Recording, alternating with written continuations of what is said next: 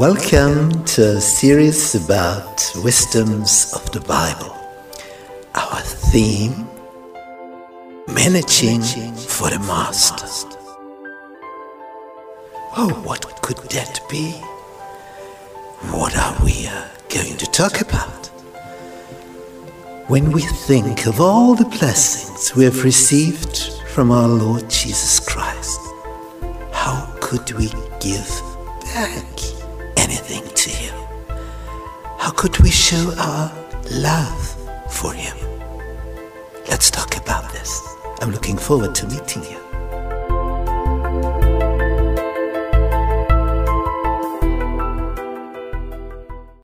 Wednesday, the tithe contract.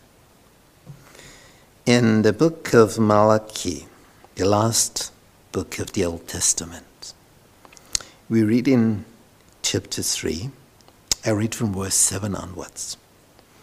Even from the days of your fathers, you are gone away from my ordinances and have not kept them. Return unto me, and I will return unto you, says the Lord of hosts.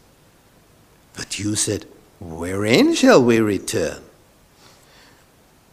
God answers, Will a man rob God? Yet you have robbed me. But you say, Wherein have we robbed you? In tithes and offerings.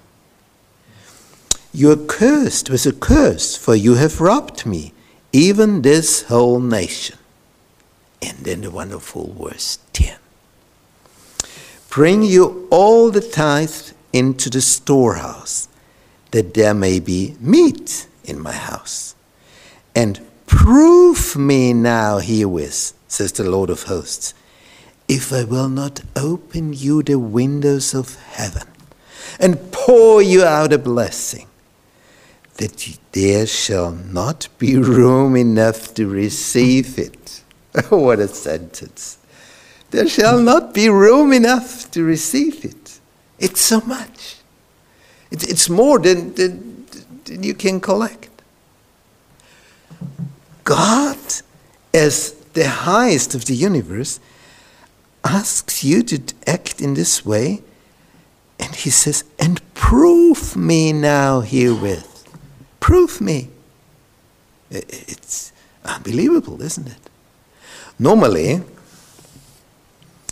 examination is made by someone who is, is higher up. So a teacher examines a pupil, a professor at university examines a student, and so on.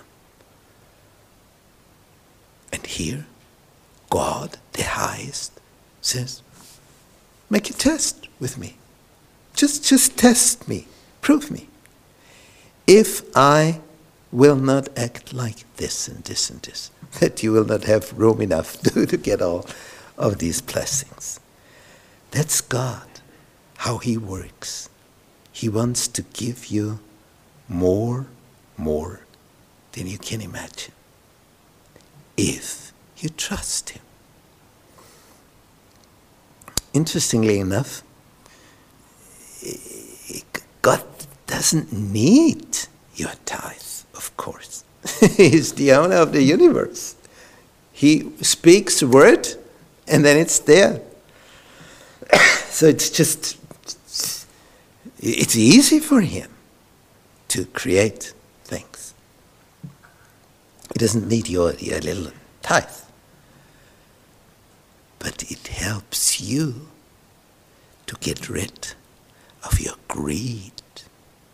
It helps you to be free from this greed. Otherwise, it could easily be that you are possessed by your money and you are not free. He wants to free you. Therefore, he tells you to act like this. He wants to help you to get freedom. That's the point he's going to make.